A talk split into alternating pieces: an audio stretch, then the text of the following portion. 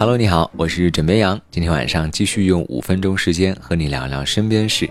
这两年呢，自热方便火锅迅速走红，不用火，不用电，只要一杯凉水倒入加热包，就可以吃到热气腾腾的小火锅了。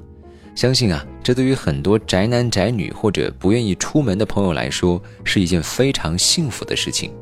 比如说，去年双十一期间，自热方便火锅的成交量达到了四百五十三万份，是二零一七年双十一期间的二点七倍。这用着确实很方便，但是自热锅它到底安全吗？最近，上海市消保委分别在线下超市和网络平台购买了包括海底捞、小龙坎、大龙燚、三只松鼠等品牌在内的自热方便火锅类产品，共计二十件。价格从十六块九元至四十九块九元不等。试验项目呢，包括外观以及包装标识检查、锅体表面温度、发热包遇水反应释放气体、发热包二次加水反应、发热包成分及含量等指标。听起来很复杂，那么直接来看看结果是什么？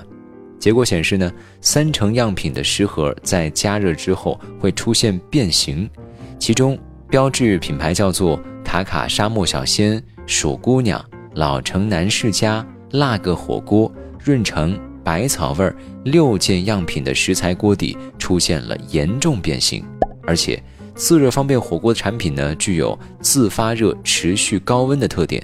关于这类产品本身啊，以及内含发热包的安全管理问题，我们国家呢尚未出台相关的国家及行业标准予以规范，存在一定的安全隐患。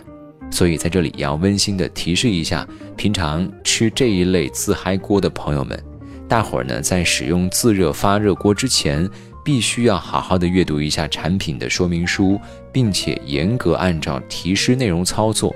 还要记住啊，不要在汽车等密闭或者狭小的环境中使用，避免明火。同时在使用中呢，应该注意将产品放置防烫桌面上。避免触碰外锅，以免烫伤自己。还有最重要的一点是，刚才提到了发热包属于危险的化学品，大家把它使用之后呢，这个方便火锅垃圾一定不能直接丢到垃圾桶，可能会着火，应当按照有害垃圾去分类处置。所以，这种自热食品虽然方便好吃，但还是有一定的危险性的。不论是购买还是食用，大伙儿一定要小心为上。哎，看完这个新闻啊，我不禁松下了一口气。毕竟我的钱包呢，还没有具备买得起自热火锅的能力。不过接下来这条新闻或许能够让我，或者说让你发家致富。到底怎么回事呢？前段时间啊，河南郑州的白先生，他在某网络平台购买了某品牌的卤蛋，一共是一百三十余份。价款总计是四千七百八十四元，他呢希望把这个东西啊当做礼物送给自己的亲朋好友。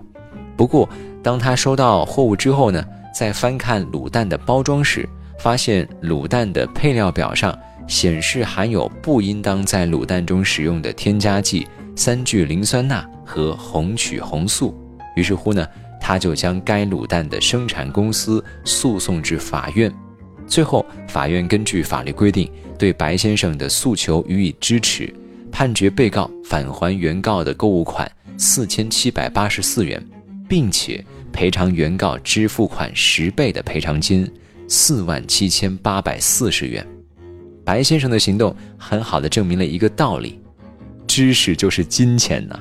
在这里，我真的好想问一问白先生，你是买的哪个品牌的卤蛋？能不能发家致富？就靠这回了。喂，老板，我终于明白你为啥老是请我吃自热火锅了。你说，你是不是嫉妒我的美貌？我跟你说，你就死了这条心吧。我是不会跟你一起吃自热火锅了。再见。